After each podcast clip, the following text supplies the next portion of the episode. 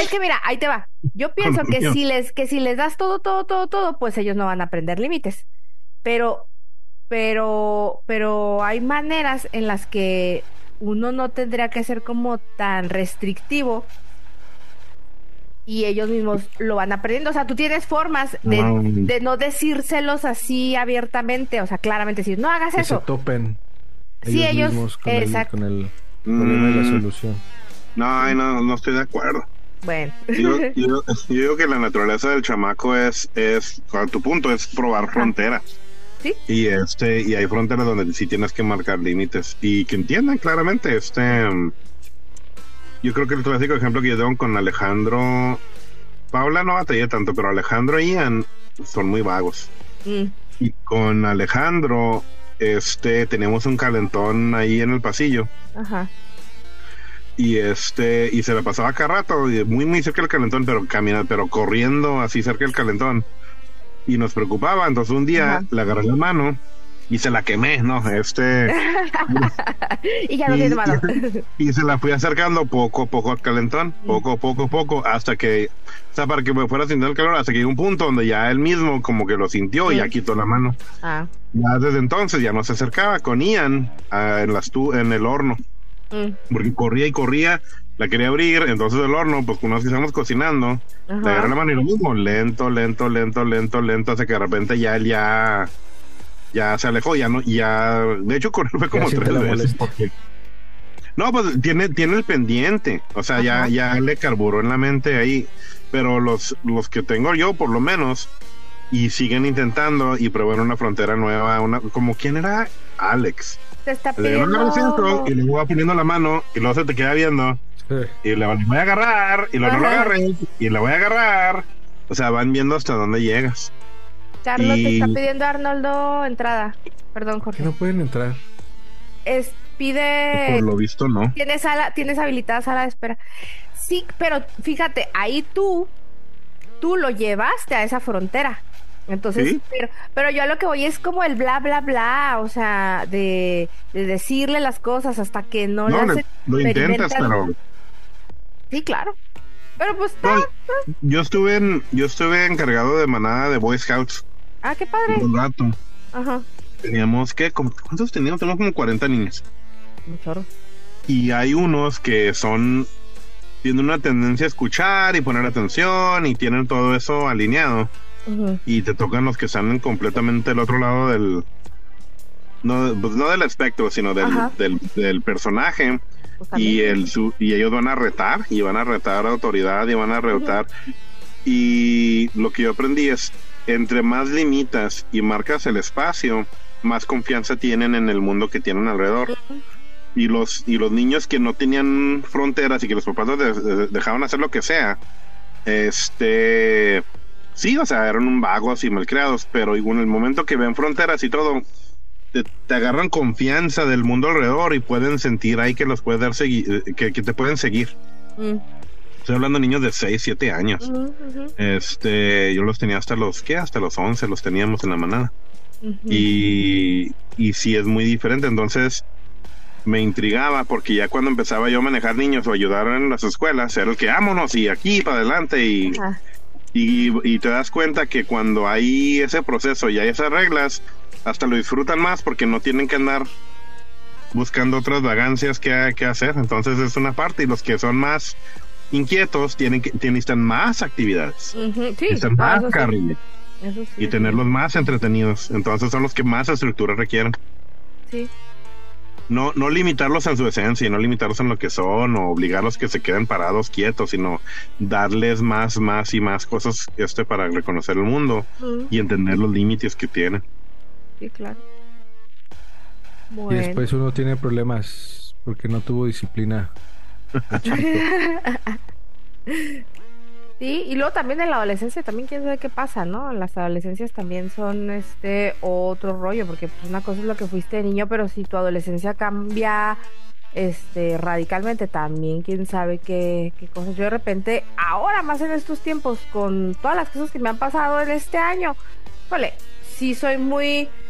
Es más, con eso me convenzo de que sí hace un chorro de falta trabajar con los niños, este, para que ellos entiendan solos, no que tú les digas cómo funciona el mundo, porque cuando tú les dices, es que el mundo funciona así, pues quién sabe, ¿no? O sea, el mundo funciona de manera hasta cierto punto diferente para todos, porque provenimos de extractos diferentes, de familias, de culturas diferentes.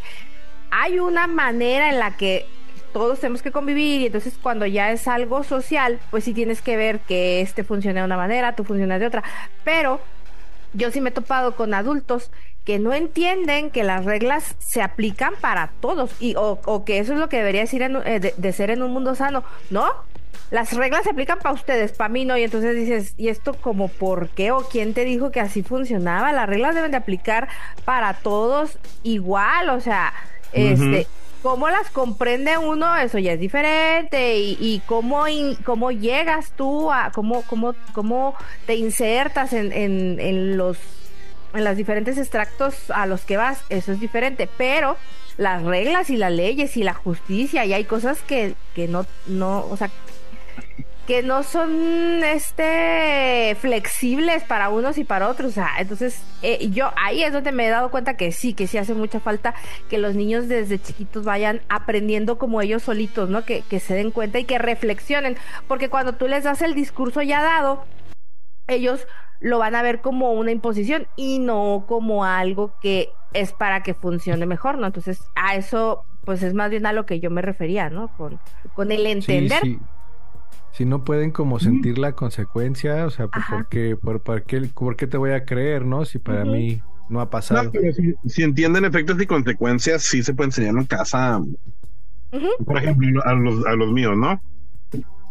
Pues no limpiaste su cuarto, pues no vas a hacer otra cosa hasta que limpies. O sea, ahorita andamos en de que reprobaste una materia, pues te vas a poner a trabajar más. Un ejemplo, ahorita con con Paula le digo, para lo que son A y B, que son los 8 y 9 y 10. Ahí no me voy a meter, pero el momento que saca C y ahorita andamos batallando con química, ahorita con, los C, D y F, yo voy a meter mano, entonces, si tú quieres este, ser autónoma, tienes que tener cierto nivel. Y ya cuando pierdes, vas a perder la autonomía cuando cuando llegas a este cierto nivel de calificaciones. Exacto. Y yo sé que tienen lo mismo, Paula tiene lo mismo que yo, que batalla mucho en la escuela. Y así batallé mucho. Yo lo que el problema que tengo al contrario es Alejandro e Ian, que no batallan nada y por lo tanto pues ya quieren ser flojos y no, no quieren batallar. Sí. Entonces con Alejandro es a ver, vamos se el otro. Se dan cuenta de su alrededor, se dan cuenta que tienen cierta ventaja ante los demás compañeritos y aprovechan de eso, ¿no? No contra los compañeros, sino contra el sistema. Entonces Alejandro... No, contra, no contra los compañeros, pero sirve que los compañeros no estén al nivel de ellos porque se diluyen ellos más, saben cómo diluirse. O sea, saben exactamente como tú dices, el sistema ya le, ya le, ya le entendieron. Sí, entonces, entonces Alejandro sabe que si hace lo mínimo, mínimo, mínimo, mínimo, saca buenas calificaciones y puede tirar barra y no sé, no le, no le tiene que echar ganas. Y, Tengo uno de esos también. Y luego, por ejemplo, el año pasado, cuando estaba en quinto de primaria, le hicieron estudios y tiene un nivel de lectura y escritura de octavo. Así les platiqué, ¿va? Ah, este, y ahorita hizo, hizo otro examen este año y una preparatoria que es uno de los mejores, de mejores días del, de, de Estados Unidos, públicas ya lo están buscando a ver para ver si se lo jalan para allá. Pero dice, dice Alejandro, no, no quiero porque me dicen que está muy difícil. le, van, a exigir, porque le van a exigir. O sea, precisamente a eso voy. Saben, le saben el sistema. Normalmente el sistema público es el más fácil de dominar, pero ya cuando es un sistema a lo mejor un poquito más elevado, que tiene ya manera de concentrarse en cada, o, tienen menos estudiantes, se concentran más en los estudiantes y más esos que destacan, ya sabe él que va a haber un nivel de, de, exigencia y se van a dar cuenta.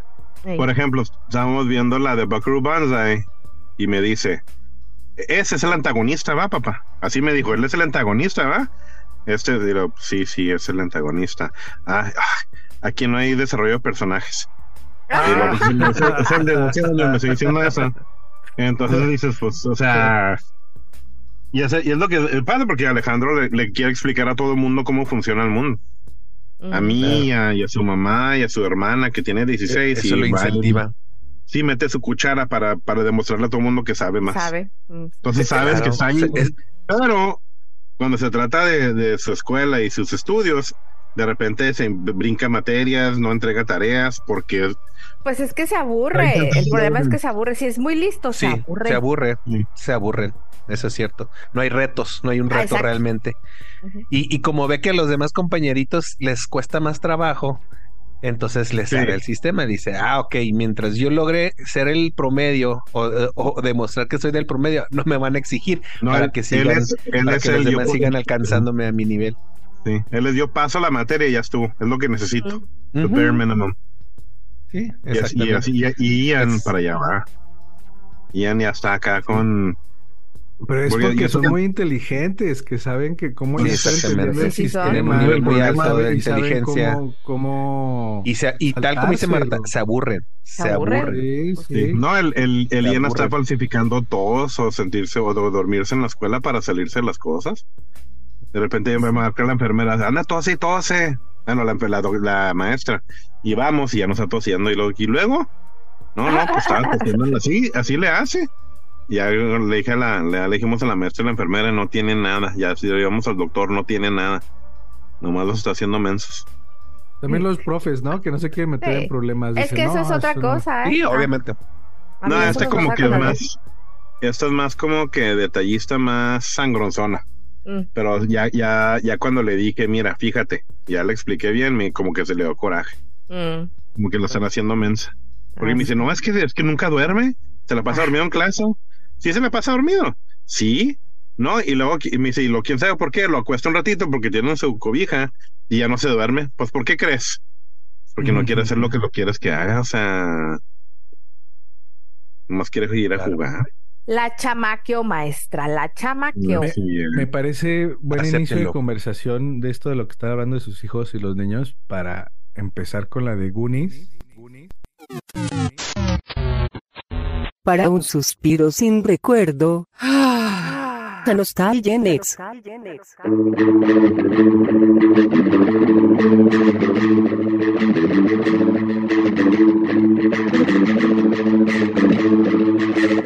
¿Qué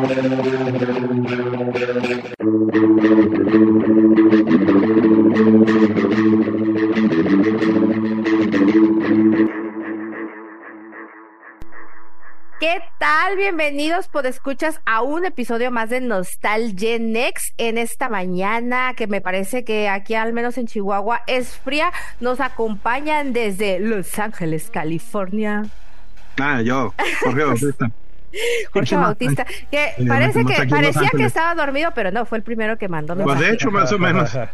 Desde la Ciudad de México nos acompaña Carlo Bautista, otro carnal más, otro día aquí con los Nostalgian X Escuchas y muy contento de poder platicar otro día más de películas en este excelente espacio.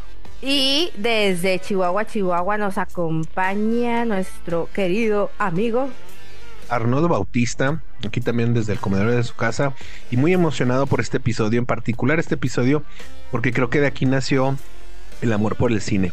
Y ahorita les platicaré. Y nos vas a platicar la ficha técnica, ¿qué te parece? Y nos presentas la película. Claro que sí. Bueno, eh, previamente a, darles la ficha técnica, sí, sí quisiera abundar un poquito más en esto porque pueden imaginarse este salir del cine con tus amigos, tus mejores amigos en ese entonces, llegar a, en ese caso, pues el, Jorge es el que, tiene más, más recuerdo de esto. Ah, vivíamos en, un campus universitario, este, en el área obviamente donde viven los estudiantes, los estudiantes con familias.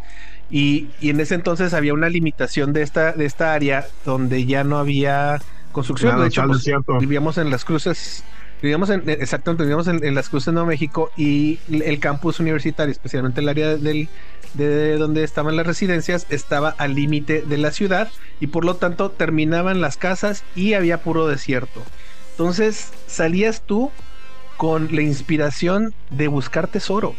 Buscabas tú, tenías a tus amigos de 7, 8, 9 años que, o sea, para ti era muy cercano a la, edad de los muchachos de la película y este y a buscar tesoro. O sea, vamos de seguro aquí a de ver tesoro, que no sé qué, y se iba uno ahí a las hierbas y se espinaba y, y se se perdía ahí a, en realidad 20 metros de, de donde estaban las construcciones, pero ya estaba uno en, en, en las áreas salvajes y, y de ahí nace, híjole, ¿qué tiene esta película? ¿Qué tiene esta, este, mm, eh, ¿cómo se dice? Producto cinematográfico que, que, te inspira tanta, tanta emoción y, y, y, que de alguna manera te crees, o sea, hasta cierto punto te crees lo que ves, o sea, dices, ay, ¿por qué, por qué no? Puede ser que a lo mejor hay un tesoro en, en, tu ciudad, ¿verdad? En donde vives, este, y más eh, con el historial que tiene Nuevo México, ¿verdad? Con, con este, con todos estos, este,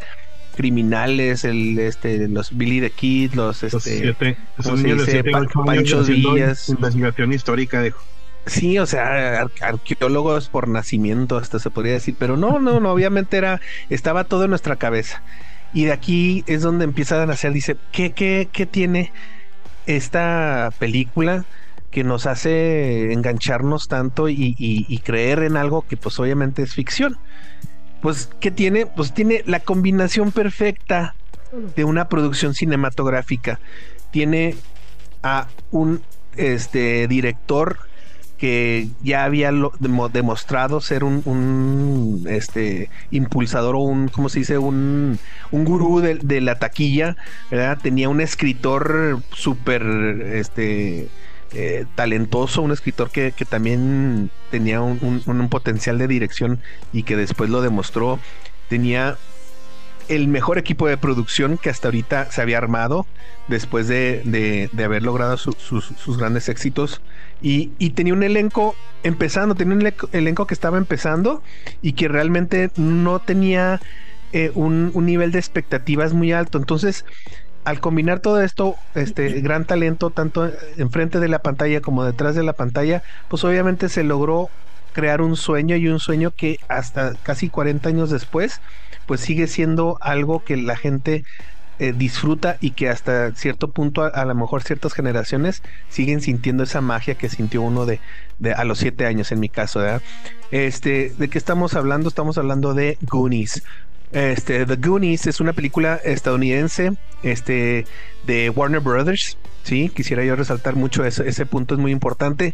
Este, de aventuras, una película de aventuras, este, de 1985, lanzada en 1985, dirigida por Richard Donner. Richard Donner, este, ya previamente calado con La Profecía, este, en inglés The Omen, y quien, o sea, ahora sí que quién no podría olvidar Superman, ¿no? La, la película de Christopher Reeve donde interpreta a Superman y que para mí una de las mejores películas de Superman que se ha hecho hasta la, hasta la fecha y para mí no he visto que se haya superado y creo que mucho tiene que ver el, el, el escritor de Superman, ¿verdad? Este El diálogo del actor. Puzo, yo creo que fue. El, bueno, el, el actor eh, era nuestro, podría decirse que, que, que Christopher Reeve era nuestro Sean Connery, ¿no? De, de, eh, inglés, bueno, nuestro, no, no era nuestro, gringo, pues, era el Sean Connery gringo, y, y este, y, pero de, de nuestra época. Y, y, que, y que también, pues, Mario puso, pues escribió El Padrino, ¿no?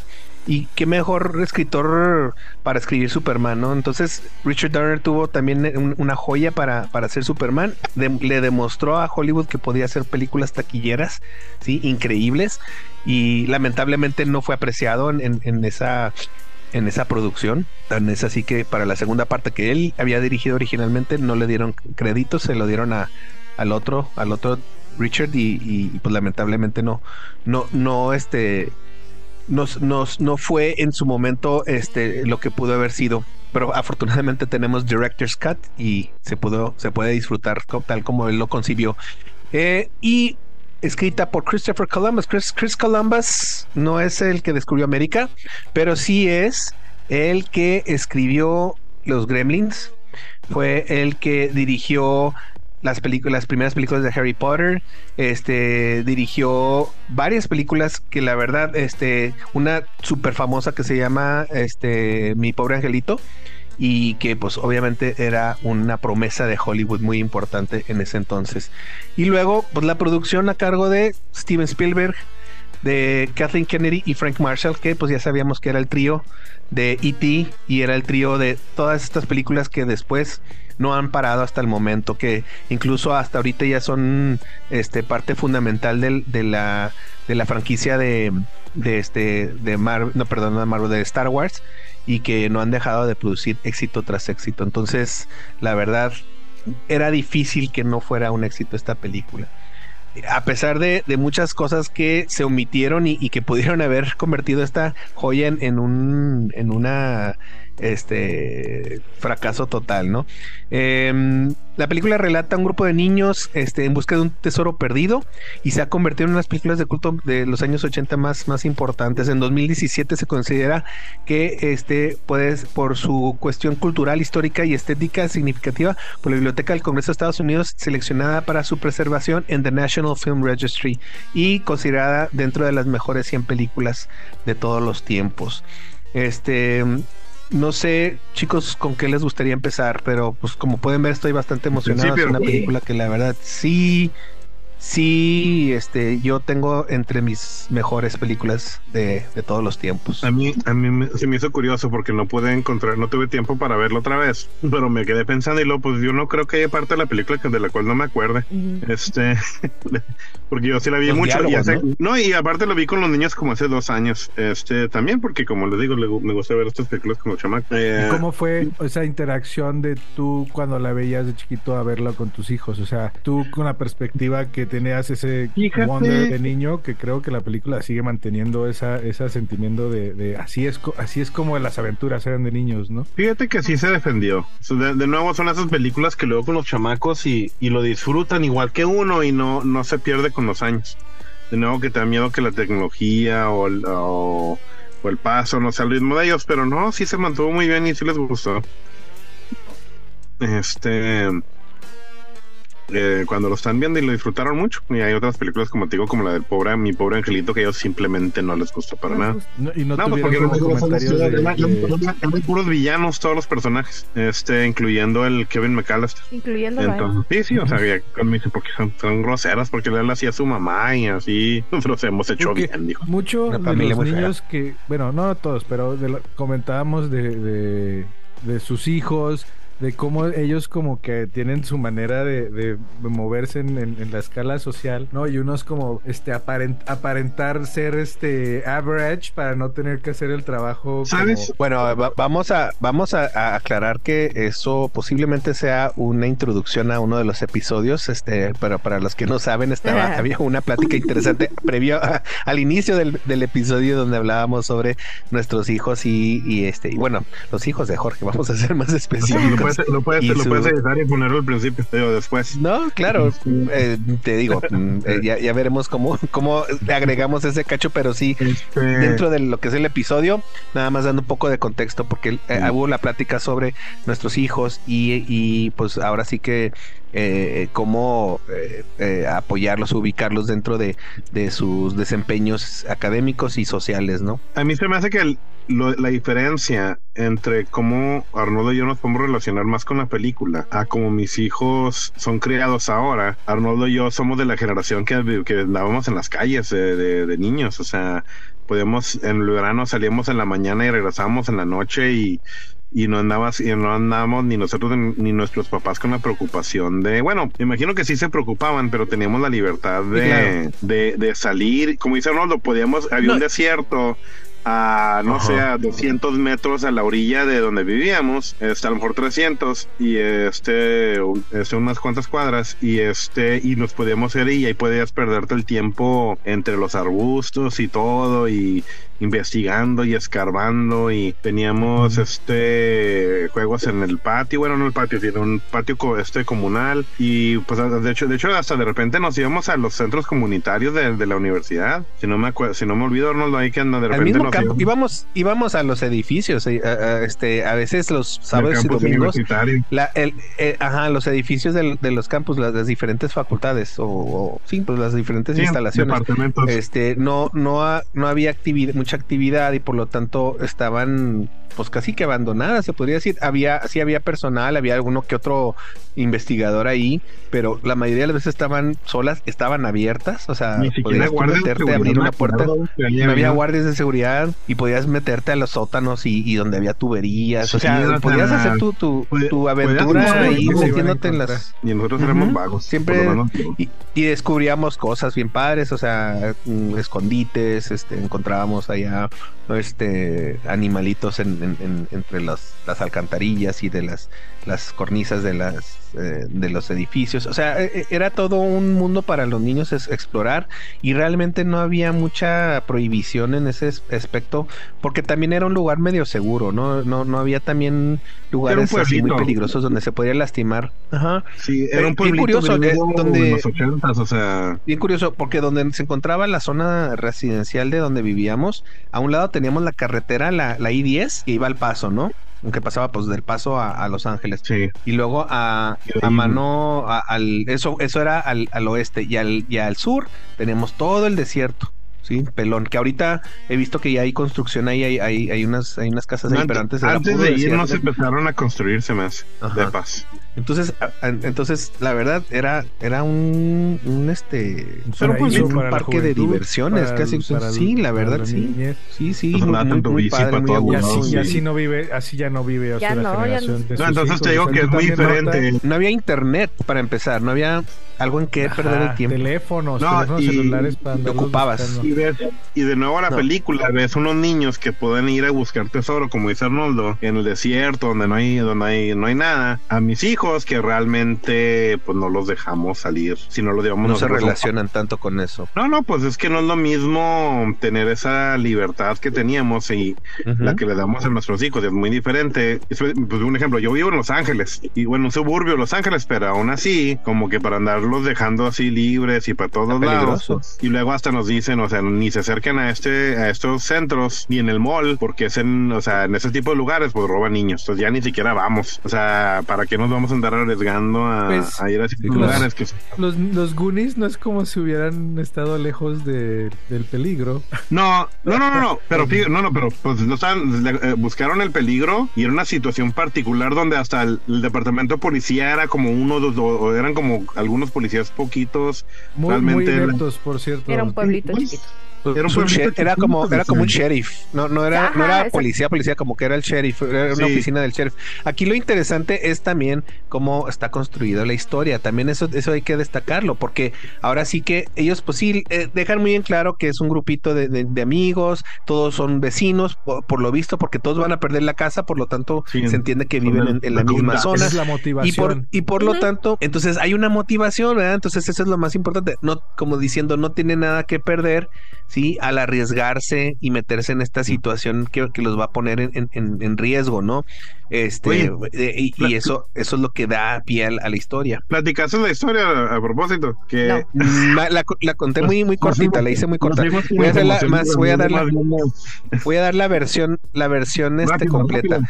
Son un grupo de amigos que viven en un pueblo costero al noreste de Yemen, eh, es por las deudas y los de los acreedores que pretenden derribar el vecindario donde viven para construir un lugar, un campo de golf. Sí, la firma del embargo es inminente y se llevará a cabo en pocos días. Bueno, yo creo que el día siguiente, creo que de, de, la historia se ¿no? Esa, semana, Ese, ese mismo día o el día siguiente, algo así era. Durante una tarde, los amigos bastante desmotivados por la situación suben al desván donde se encuentran, este, o el ático, no sé cuál es la diferencia entre un desván y un ático. Entonces, donde se encuentran una gran variedad de objetos antiguos. Eh, eh, esa parte me encantó cuando este el personaje de Corey Feldman le está este traduciendo supuestamente a la, la señora que había en cada lugar y, que le dice ahí arriba. Y nunca hay, debe, hay que subir ahí arriba porque ahí arriba el señor Wash guarda sus juguetes sexuales donde tortura y que no sé qué y, la señora nada más con el ojo. sí. Este, entonces dice eh, en, el desván, y en, dentro de los objetos eh, extraños se encuentran un mapa, ¿verdad? Eh, se lo encuentra este Mikey y este, y, y pues le empieza a entrar ahí la, la curiosidad, porque todos estos objetos pertenecían al museo donde trabajaba el papá, ¿no? Era, un curator, un, no sé cómo se dice en inglés, en español. Curador. un, pues no sé. Curador. curador, curador de, de, de, museo, sí. Curador. Y, y, y, empiezas, o sea, bueno, es como el, el, doctor de, termina de, de, los museos. No. que hay muchas cosas Andale, el doctor que, de los museos. que remarcan que es una buena película, cómo te van construyendo, o sea, lo, que, que la posibilidad. Habla español, o sea, ahí te empieza, ahí te plantan la semilla de que él va a ayudar a traducir, Digo, este. Pero que hacía un español en el, en el Pacífico, y eso es lo que no, yo nunca entendí. Ya después, o sea, en ese momento no lo cuestioné, pero ya dije, Para que la, para ¿cómo que llega un... pueda suceder. A lo mejor tenía una, uno de los papás era, era latino. sí, no, no, pero lo que voy yo es cómo llega el pirata al lado, al Pacífico, ¿no? o sea, si todavía el, canal de Panamá no existía todavía, entonces, pero bueno. Eh, con mucho cuidado. Mm, entonces, eh, ¿dónde me quedé? Ah, ok, y bueno, entre ellos descubren el mapa en un doblón español de 1632, donde, indica la ubicación de un supuesto tesoro perteneciente al, al pirata conocido como Willy el Tuerto o One Eyed Willy este, desaparecido con su tripulación siglos antes, mientras que eran perseguidos por la Armada Británica. o sea, vuelvo a lo mismo, ¿qué hacían los británicos y qué hacían los españoles en el Pacífico? Pues, pues escondiéndose, obviamente, ¿dónde te vas a esconder? Por donde no te van a buscar. Pero ¿cómo pasas, pero cómo pasas el barco para el, del Atlántico al Pacífico? Para empezar mi película. Bueno, los... Mira, espérate, no, voy a, voy a contestar la pregunta de, de Arnoldo rápidamente. Los piratas... Tienes dos minutos. A un barco, le robaron un barco británico, llegaron a la parte más delgada donde estaban los continentes, lo cruzaron a pie y se subieron a otro barco. Ah, y, el otro barco cómo llegó? ¿Cuál es la parte más delgada según tú? Eh, tiene que haber en una parte del mapa. Tiene que haber en algún lado. no, soy geográfico, pero existe. No soy geográfico. No, encuentro ningún tipo de geografía. No, sorry, pero ahí sí se les... Esa, digo, eh, también es una de mis películas más queridas en el mundo, pero los piratas estaban en las Antillas y en el Caribe. Sorry pero, pero están, asumiendo, están asumiendo que sí está en el Pacífico porque ahí se hizo la película, o en algún mm. momento están diciendo en la película que no están en el Atlántico. Están en Astoria, Astoria está en Oregon, Oregon está en el Pacífico. No, pero sí, sí está confirmado en la película. Yo no me acuerdo que nos dicen en qué ciudad están en la, en la película. Sí, dicen que están en Astoria. ¿Quién dijo? Eh, no, no, lo menciona como tres veces. Ah, sí, entonces. lo menciona como tres veces. Entonces, sí, se, menciona historias como tres veces. No es relevante, pero sí es relevante porque de repente una historia tan buena con esas, esos, este, ¿cómo se dice? huecos, em, empieza uno a cuestionarlo, ¿no? No, yo creo que en, esta peli se valen muchas cosas porque es parte como del encanto, del, de la pureza, del, del, de la pasión que le metieron. Eh, bueno, en, esta búsqueda, pues encuentran la entrada al, al, pasaje secreto con los, los, piratas en un restaurante en la orilla del, del mar que resulta ser un, escondite para unos, este, una familia criminal conocidos como los The Fratellis, ¿sí? que consiste en tres hermanos y, una mamá. La mamá, este, interpretada por Anne Ramsey, este, y los hijos interpretados por este, Robert Davi y Joe Pantoliano. Este, la mamá Fratelli, Jake Fratelli y Francis Fratelli.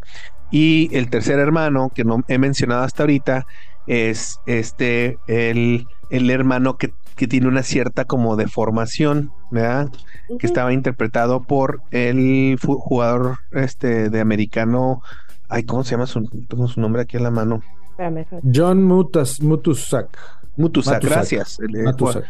John Matusak, que este interpreta al hermano que tenía como a Sloth, que era el hermano que tenía una como cierta, cierta eh, deformidad. Eh, y, y, ellos estaban en, este restaurante abandonado eh, y era donde se pues, escondían, era el escondite. Los muchachos al darse cuenta que esa era la única entrada se meten a, pesar de, de, pues, de, de, ver que había alguna actividad media extraña y que habían estas personas, no sabían que eran los, los, este, los criminales, hasta ya estar estando dentro se dan cuenta que, que, que son criminales y este para no ser atrapados por los criminales, se meten en una rendija abajo de la chimenea para poder escaparse de, ellos. Este, sin saberlo, estaban iniciando su aventura, ¿no? Y ya pues se ve cómo van avanzando por abajo subterráneo. Ah, sí, este, uno de ellos se queda porque encuentran un cuerpo de, un, de una persona asesinada en el refrigerador y al quererlo volver a meter, meten a Chuck sin querer, entonces lo, lo tienen ahí este, atrapado. Él este, se logra escapar solamente para volver a ser atrapado por los mismos este, fratellis, ¿verdad? Entonces, él empieza pues aquí ya dos, dos arcos, ¿no? El arco de los muchachos que van, van tratando de escaparse y que a la vez pues también inician su, su búsqueda del tesoro o sea, supuestamente están buscando cómo salir y escaparse y este, regresar a, la civilización. Sin embargo, la verdad es que Mikey Walsh, el, personaje principal, interpretado por Sean Astin, que por, cierto no he mencionado a ninguno de los actores, pero este Mikey Walsh, que está, interpretado por, por Sean Astin, este, e, es el que ya aprovecha para incentivar a los demás a seguir en búsqueda del tesoro. En el caso del arco de, de, de Chuck, pues Chuck atrapado por los este, criminales, pues está tratando de, sobrevivir porque pues están constantemente este, amenazándolo de muerte con una licuadora y, tratando de, sacarle la información, el cual él interpreta como que tiene que confesar toda su vida y todas las, cosas malas que hizo. esa parte es, yo creo que es de las mejores actuadas en toda la película, que está el, llore y llore y contándoles cosas que hizo desde la, desde la primaria, desde el kinder, ¿no? Este, que, que hay algunos este, pifias interesantes aquí de que él, él mencionó a, familiares reales de su vida. Este, la última historia de, de, los vómitos era una historia que le robó a Steven Spielberg, que, que sí sucedió, a Steven Spielberg sí, sí le pasó eso de los vómitos. Y este, y, y pues está, está interesante esa, esa parte. En, eh, la, película pues mm, sigue a, al grupo que, que, van por toda una serie de túneles este, subterráneos, este, eh, escapándose de varias trampas ahí que, que había dejado el, el, pirata. Incluso encuentran ahí un, a un, este, un esqueleto de, una, de un arqueólogo que, que se murió tratando de buscar el mismo tesoro y, y eh, los, los, desmotiva y después los motiva saber que sobrevivieron lo que él no pudo hacer. Después ya él, eh, este, los muchachos pues logran su, su cometido, llegan hasta un barco pirata al final del, de, la, de la historia donde encuentran todo el tesoro de la de, del, del, pirata de, de, Willy el Tuerto. Y lamentablemente los alcanzan los criminales y los obligan a, a, irse, ¿no? Este, lo cual en el, en el forcejeo, este, ellos se, escapan, pero les ayuda y los, y los criminales al, al, empezarse a robarse todo, eh, accionan un, un, mecanismo que hace que este se, se derrumbe una parte de la cueva donde está el barco pirata. Todo el mundo se escapa de la cueva y resulta que ese mecanismo hace que se libere la, la barca, ¿no? Y, y al final todos al, salir de la cueva llegan a la, a la, playa donde el director disfrazado de policía encuentra a los muchachos y los rescata este, con, a llevarlos con sus familias y ahí termina la, la historia. No sé este, con qué quieran empezar. Si nos que ya habíamos empezado. artículos. y, y sí, no era un pirata, era un explorador que tenía oro de piratas que en, más o menos en el tiempo que están diciendo, sí llega por Oregon y sí había unos barcos pasando. El, no, no cruzaron el no, no cruzaron las penínsulas, sino que llegaron hasta Chile y se dieron la vuelta para llegar. Ah, pues lo que dijo Carlos, lo que dijo Carlos, o sea, por la Patagonia cruzaron. No, no, no, no, que cruzaban por y te regresas. O sea, tienes que llegar hasta tienes que llegar hasta la punta y regresarte, no había por dónde cruzar.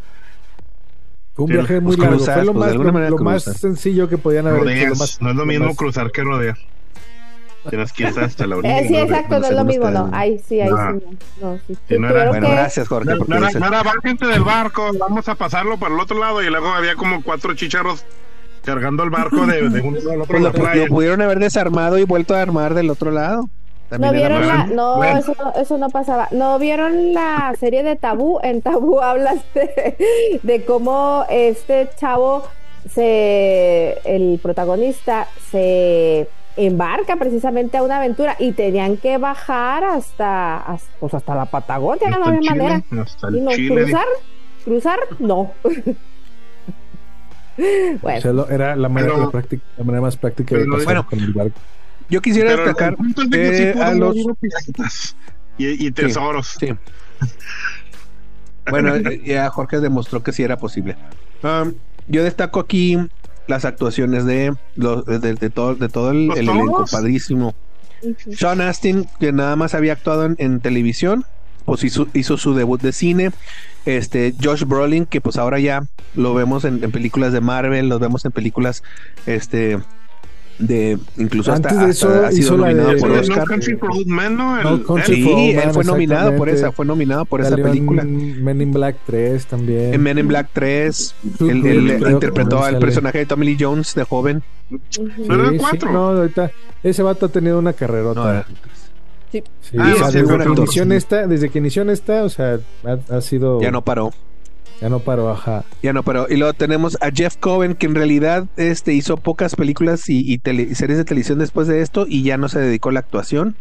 Bajó de peso y ya no, ya, yo creo que ya no conseguía trabajo, ¿no? Ya cuando No. bajó de peso ya no, no, no fue tan, tan, recuerdo haber visto una tan película adorable. de él. Pero se hizo abogado, ¿no? Se hizo abogado y fue el quien la Se ayudó hizo- a conseguir. Abogado de Se hizo administrador y luego abo- abogado. Ujú. Y le ayudó a conseguir a. Jun Kwan el papel que le daría el Oscar de Everything Everywhere All at Once. Así es. ¿A qué- Este, bueno, pues ya mencionaste a Ki Hu Kwan, que eh, también antes de esta fue conocido por Shortstop La de- en la de Indiana Jones y el Templo de, de la, La Perdición, mm, Temple of Doom. Este. Kerry Green, que también empezaba y que pues ya después como que se volvió más bien actriz de, de- de- de televisión. Martha Plimpton, que hacía el personaje de Steph, este, la verdad, eh, mis respetos, era yo creo que uno de los personajes más, en, en mi opinión, de los que más disfruté en la, en la película, porque era la que se hartaba rápidamente de todo, se quejaba de todo el mundo. O sea, a mí me encantó ese papel anti- antagónico contra todos los personajes, al, porque al final burlaba de- yo lo que nunca entendí es qué hacían Queriendo ellas dos todos. con el Troy. O sea, ¿qué, qué hacían con el Troy? era es lo que nunca entendí por qué se juntaban con él. Ajá, Era- no había mucho que hacer, ¿no? tenía el carro y ya. Exacto. Sí, y ya, y y ya. ya, no, No, no, o sea, más. es el- es el- Porque te tenía carro. con O sea, si no, no te juntas con nadie.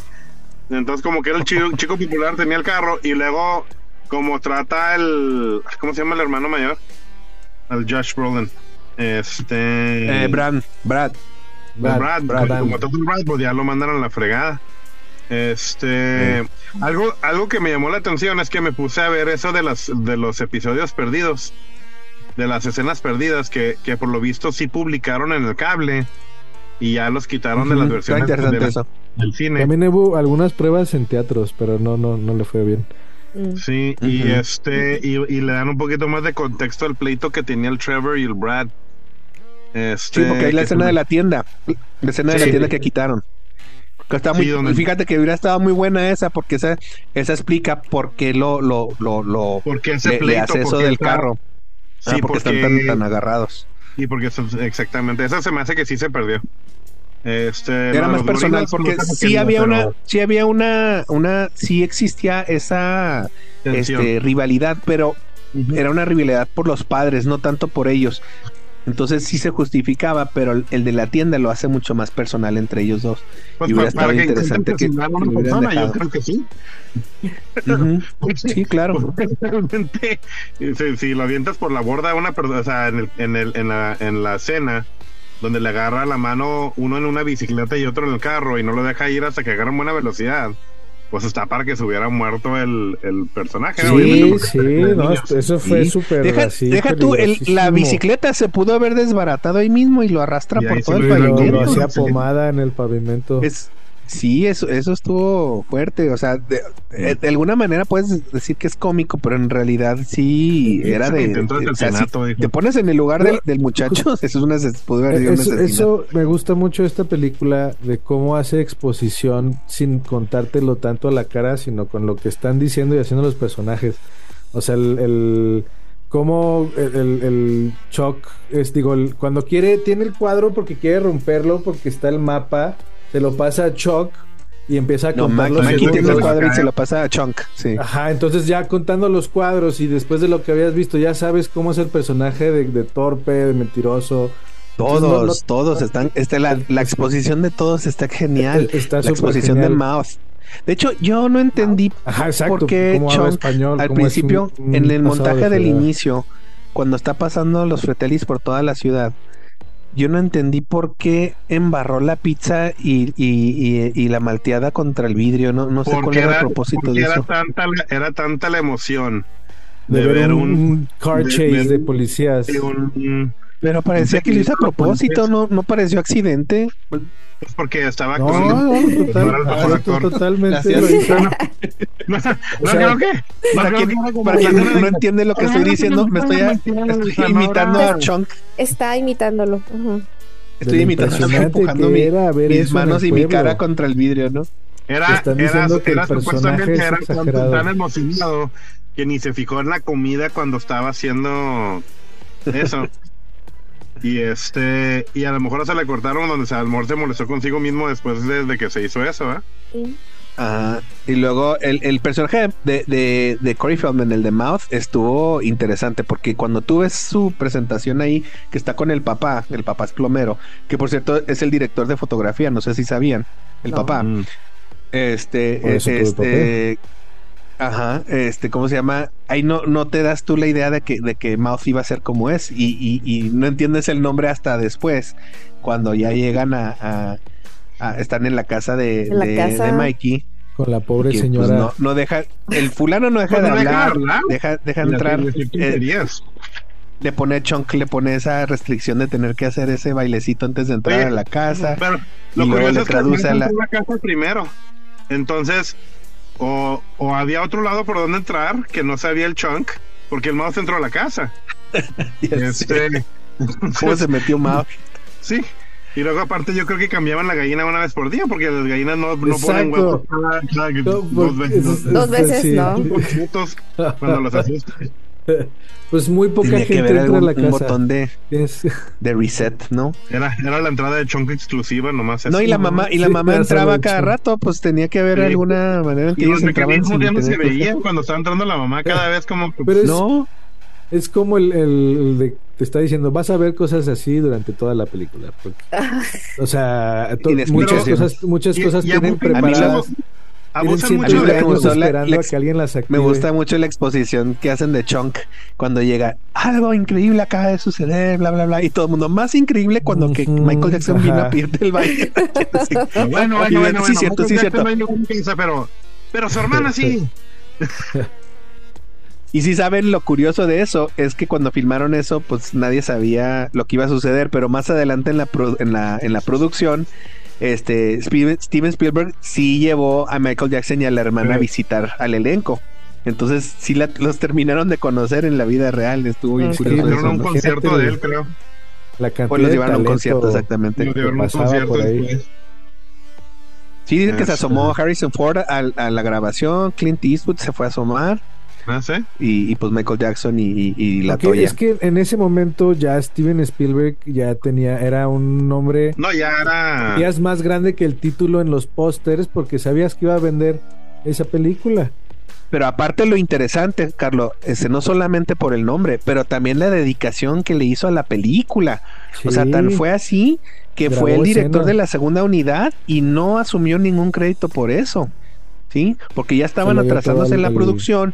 Entonces, para, para que terminara a tiempo, le ayudó a Richard Donner con hacer otra, estar grabando las otras escenas y poder terminar a tiempo la película. Sí. Entonces, o sea, ¿quién hace, qué productor se pone a dirigir y no acepta ningún crédito? Pues, o sea, él Uno que- estaba que porque él, son él- escribió la historia. cúspide. él- Y no, y él escribió la historia, o sea, él- él- estaba él- era el más interesado en sacar la no la película. estaba haciendo la película por, por, por claro, por el crédito. Por dinero. Haciendo No, porque era realmente es algo que él Amor al arte. que lo No, apasionó. Se me hace que una, Sí, un- no la- como Luis específicamente Buñuel. una de las Ah. escenas que hizo fue No. la escena de, de, de bajo del well, donde están todas las monedas y se paran ahí. Es como justo el momento en el que pueden regresar a la normalidad, pero los convence el, el, Y se quedan todos raros al último. El Mikey de que, de que tiene su super speech de, de que esto, de que ya, no vamos, ya no vamos a regresar a la nada. Ya van a vender nuestras casas y está una oportunidad de, de encontrar cosas increíbles. Y también el, el, el Mouth tiene un diálogo que me gustó mucho ese diálogo porque realmente como que solo habla, es, hace crecer al personaje, pero no tiene tanto punto en la historia de, de, de que dice que voy a agarrar esta moneda porque mi deseo la no mía. se cumplió. No, ajá, es mi moneda. Ujú. Dices, es como, eso está Se me chido hace que para no el personaje. ¿eh? Se me hace que estaba mintiendo. Sí, por como es el personaje, te lo ibas a creer. Sí te lo ibas a creer. Era- Lo O sea, del, del- Obviamente era figurativo, por eso no era su moneda, pero nomás. Que- mí se me hace que no es su moneda, se lo está diciendo los niños. y luego se me quedan viendo como que, ay, papá. Son niños, pero que no son tan niños. No, pues eh, tenían propósito. A ver, chicos, presupuesto 19 millones No de dólares. Recaudación 125 millones de dólares. ¡Pum! De 19, Pues, de bueno. 19 millones, ¿verdad? Era una De ganancia 19, de, ajá.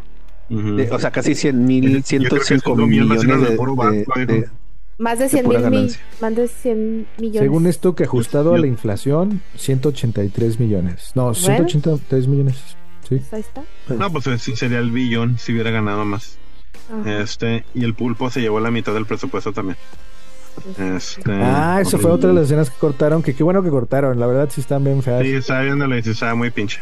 Pero, ¿Cuál, cuál? pero hay, Hay una, una escena, escena cuando llegan los- al, al barco, justo que están en el agua y, Ajá. y Y los cortaron que aparece un un pulpo, pulpo. gigante.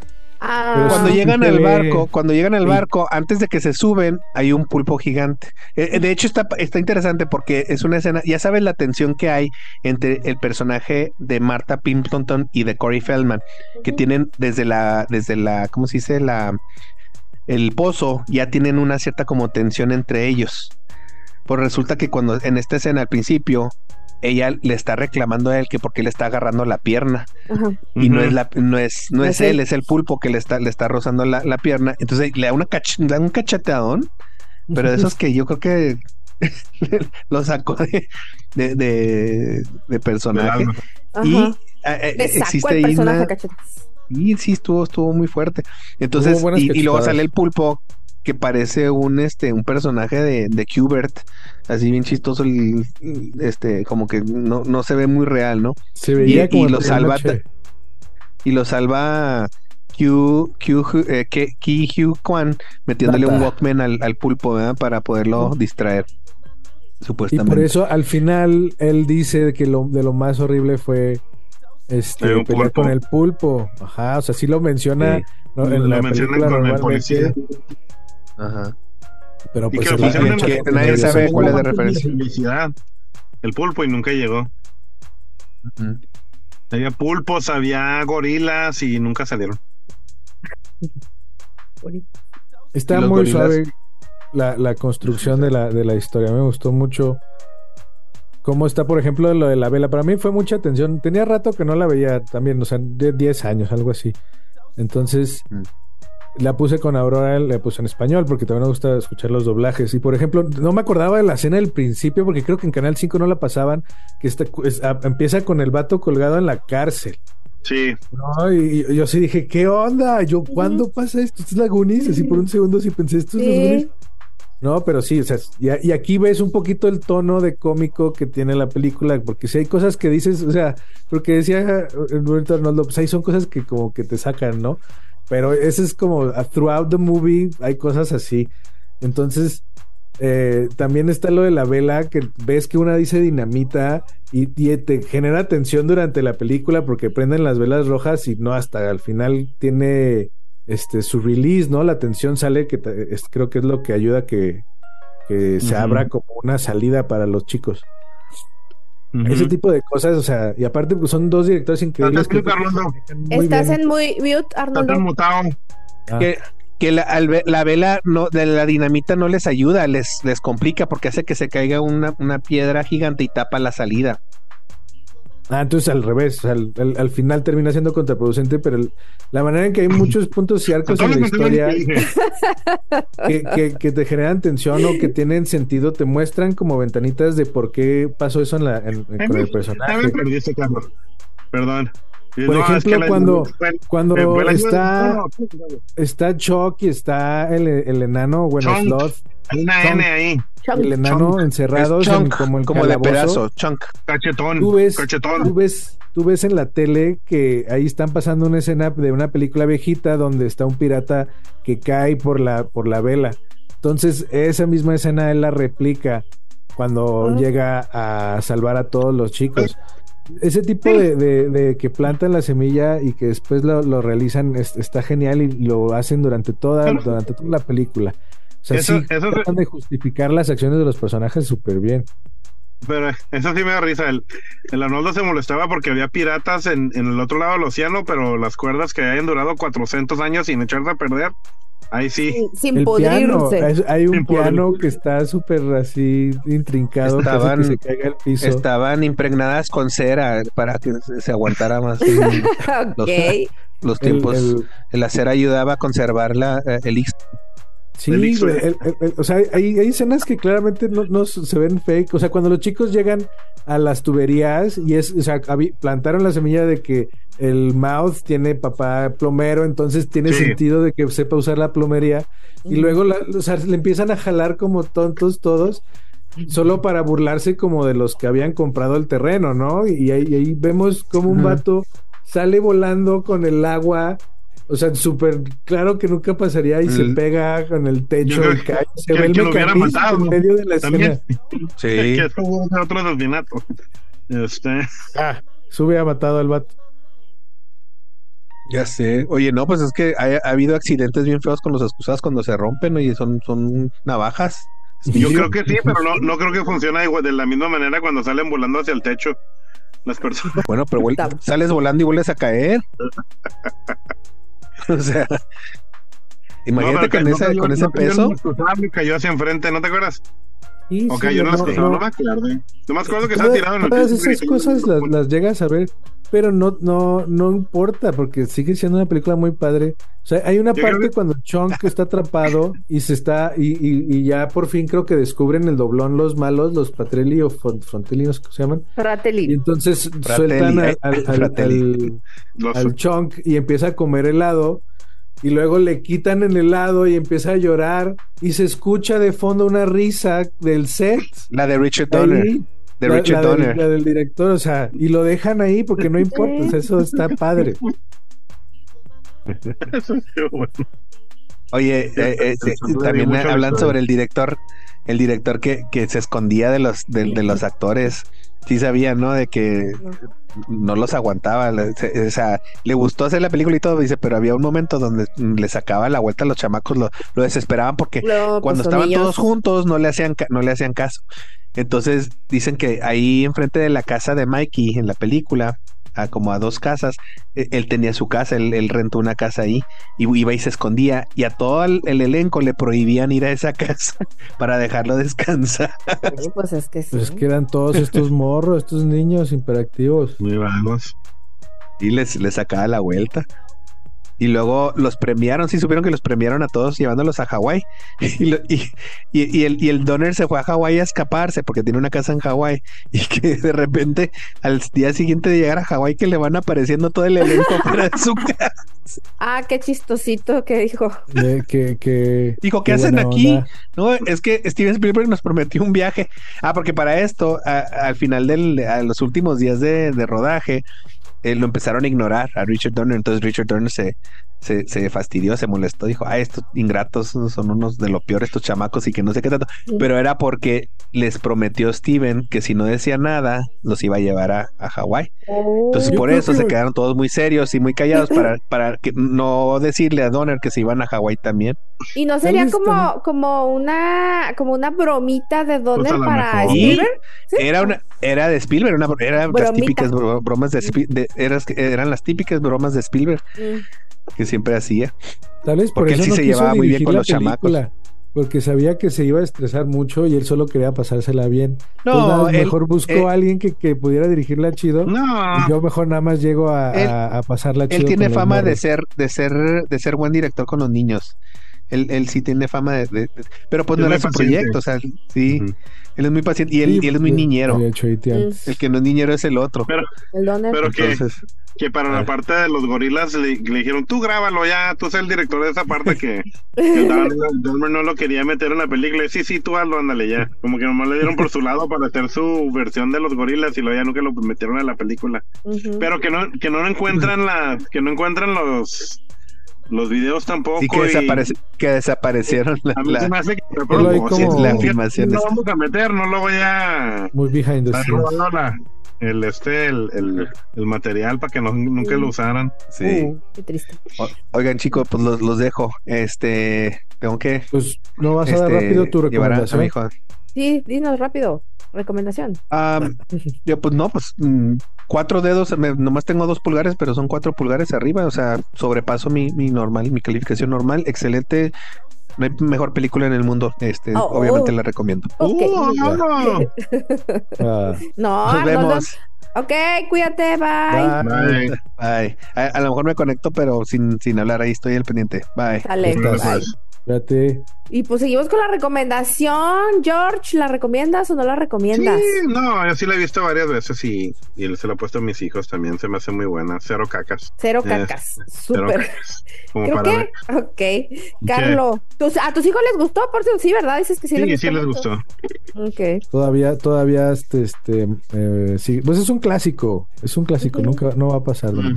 A ver, pero sí me intriga saber qué calificación le vas a dar, Carlos. Me Yo intriga. le voy a dar un 8-5. Órale. Punto 47. O sea, Está- superó totalmente la. Pero sí, no, no hay, no hay uno más alto hasta ahora. Es una película muy padre, principio a fin.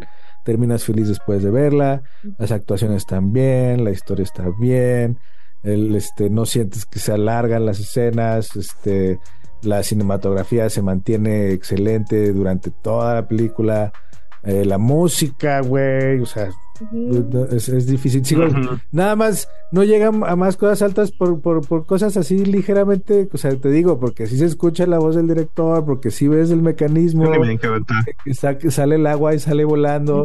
O sea, hay unas ridiculeces que, que, que se me Pero que son dignas de esas películas, o sea. Creo que sí, las ridiculeces Ajá. eran parte de. Ajá. Este te mantiene, o sea, exacto, es parte del encanto y la pureza, pero en ejecución de película, para eso, o sea, específicamente en- en- en- hablando solo de tecnicismos, es lo que creo que podría mejorar. Ok.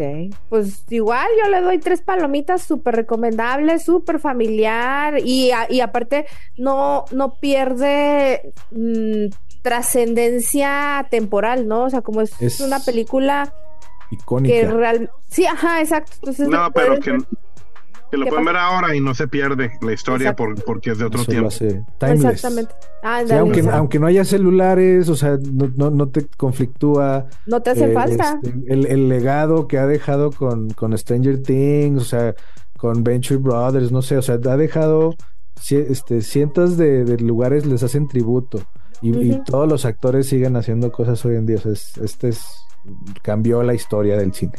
Así es. Oigan, muchachos, y recomendaciones para esta semana, algo que hayan visto, que nos quieran recomendar, bueno, que quieran recomendar a nosotros y a los podescuchas. Eh, pues ahora yo voy a recomendar un videojuego, porque he estado jugando videojuegos indie. Entonces hay uno que me piqué hace dos días que se llama Cobalt Core, que es un juego de pixel art, que es de, de tarjetas, ¿no? Como vence a los enemigos con tarjetas, pero en una temática de ciencia ficción, donde tú eres como animalitos en una nave y tienes que ir destruyendo como en un puzzle game otros niveles. Entonces está muy divertido, es muy adictivo, muy sencillo, pero lo recomiendo mucho. Cobalt Core este, está en Steam como por 100 pesos, una cosa así. En Steam. Ah, ok. Bueno, creo, es que ya, yo no sé en realidad. Eh, Sí, los indies el- son vara. Sí, ah. Jorge, ¿tienes alguna alguna tus- alguna recomendación que hayas visto? ¿Ya viste no. eh, Blue Beetle? No, no la he visto. Ahí la, ahí me pongo a verla esta semana. Ok. a ver si he hecho- Ahora que venga Carlos, Carlos va a venir de acá de visita, Ah, muy nos ponemos a Bueno. hablar con él. Suena bien. Y si no, vamos a otra cosa. Este, lo único que he visto esta semana es la de Doctor Who Ajá. y la nueva serie que acaba, acaba de empezar otra vez. Ya lleva 65 o 70 años en, en la televisión este programa. Ahora, ¿quién es el actor? Regresa- se trajeron de vuelta a David Tennant. Órale. Poco, le- también, es que sí fue, sí está muy chido el, ese vato. Sí. Sí, él, él y Matt Smith eran muy buenos. Este, y no sé si te acuerdas, había una mona muy fastidiosa, odiosa, muy sangronzona, que se, que se estaba casando y, y la, y, la, y la sacó de su boda. pelirroja. Sí, de pelo largo. Eh, pues salió otra vez ella. Mm. ¿También dejaron de regreso? Sí, entonces son esta pareja otra vez se los están trayendo y creo que van a ser como seis episodios. Están en Disney Plus. O sea, es como la dinámica que ya tenía con otra chica que la seguía por todo el tiempo, ¿no? Pues siempre tiene una dinámica con alguien. Este, la última, el, el doctor anterior, la treceava, era una mujer y le, y para mí la actora era buena. Me, me, como que yo creo que estoy muy acostumbrado a Moffat, que es un escritor-director que, que escribió en los tiempos Dave Tennant y Matt Smith y las historias estaban muy buenas, muy interesantes. Y obviamente, igual que Viaja a las Estrellas, te están vendiendo los problemas del día, ¿no? Los woke, los esto y lo otro, este, el GBTQ y todo lo que tú quieras. Este, pero se me hace que con la pobre esta actriz anterior le atacaron demasiado, le, hicieron demasiado sermones, demasiado de sermones, demasiado de, o sea, un sermón tras otro sermón y lo, y, lo técnico y lo interesante de la historia como que se perdía en mi opinión. Dos que tres cosas estaban muy buenas, pero otras era más bien puro sermón. Y este, y ahora también no se me hizo el mejor, la mejor escritura que tienen el, el director, el escritor que tienen ahora. Entonces está más o menos, no, es lo mejor que, es el cosa con Doctor Who, o sea, lleva tanto tiempo que hay momentos que está muy padre lo que hacen y otros que, ay, pues, como que nomás están tratando de, de pasar, pasar el momento. Oye, Jorge, ¿y ahí en Disney Plus se encuentran todas las temporadas o a partir de.? No. No, se me hace que en Pluto o en otro puedes encontrar las, la, serie completa del Doctor Who en Prime. Algo estaba viendo que ya la, que la tienen en algún lado. este, ahí por si quieres pasar unos cinco años viendo todos los episodios desde los 50. Sí, pues a mí sí, yo sí soy así, me aventé toda Star Trek, eh, la nueva generación, y luego me aventé Voy ayer también así. Vale. Fíjate que yo así, yo así, yo así agarré a mi esposa. ¿Eh? No, yo así, yo así convertí a mi esposa porque empezamos con, empezamos con Voyager. Mm. Empezamos al revés, empezamos Voyager y luego de ahí Deep Space Nine. Y luego, y luego la, la nueva generación. Y luego vimos la original. Todavía no empiezo la original, pero. ¿No has visto la original? Fíjate que a mí me sorprendió. O sea, yo, yo sé que pues tienen, tienen sus cosas churras, pero a mí me sorprendió lo bueno que eran las historias, fíjate. Sí. Y, la caricatura es la que no hemos visto ah. bien. Yo he hecho como, me he echado como 5 o 6 episodios nomás. Ok. Este, y luego nos hemos checado, checado toda la de Discovery. ¿Y cuál es la otra que anda también? Uh, ay, no me acuerdo. Ah, ¿sabes cuál está muy padre? La de Lower Decks. Ah, está Esa está muy buena porque es es un punto de vista de los que están mero abajo, o sea, de los no son los capitanes y acá. Entonces, lo que tiene Star Trek de los episodios de los de las series estas es que son lo mejor de lo mejor. Tal Enterprise es la nave es la nave piloto, es la que es la que tiene los mejores de lo todo todo mundo en el mundo universo Star Trek quiere estar en el Enterprise. Y el Voyager es algo similar, pero en Lower Decks es, la nave más X. De hecho, se llama, se llama Cerritos, igual que el pueblo donde vivo, porque no pasa nada en Cerritos. Ah. Entonces, todos los California Class son los que hacen segundo contacto, son los que tienen que ir a limpiar los problemas, son los que tienen que atender las cosas aburridas y este y pues dan un punto de vista muy diferente sarcástica a morir pero pero sí le dan otra otra otra vista a lo, a lo que es el universo Star Trek Ok, pues bueno, ya hicimos otra recomendación ahí sin querer prácticamente. Pido muchas ah. gracias a todos nuestros Nostalgen escuchas y nos vemos en el próximo, nos escuchamos en el próximo episodio. Bye. bye. Para un suspiro sin recuerdo. Nostalgia Next.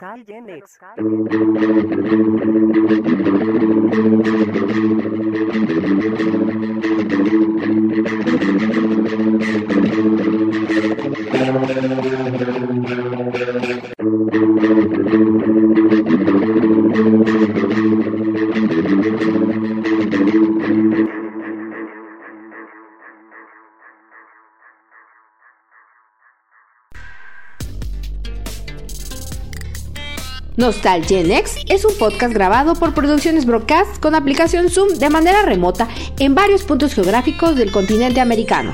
Producción, Marta Cecilia Soto y Arnoldo Bautista. Coproducción, Jorge y Carlo Iván Bautista. Consultoría interna, Enrique Soto. Edición, diseño y mezcla de audio, Arnoldo Bautista. Diseño gráfico, Carlo Iván Bautista, Marta Soto y Arnoldo Bautista. Intro y otro musical compuesto por Arnoldo Bautista. Idea original, Mauricio Carreón, Julián Montes y Arnoldo Bautista. Relaciones públicas y administración de comunidades, Marta Cecilia si te gusta, no olvides ponernos like y visita nuestras redes sociales. En Facebook e Instagram nos encuentras como Producciones Broadcast. En Spotify y Amazon Music nos encuentras como Nostalgia Next.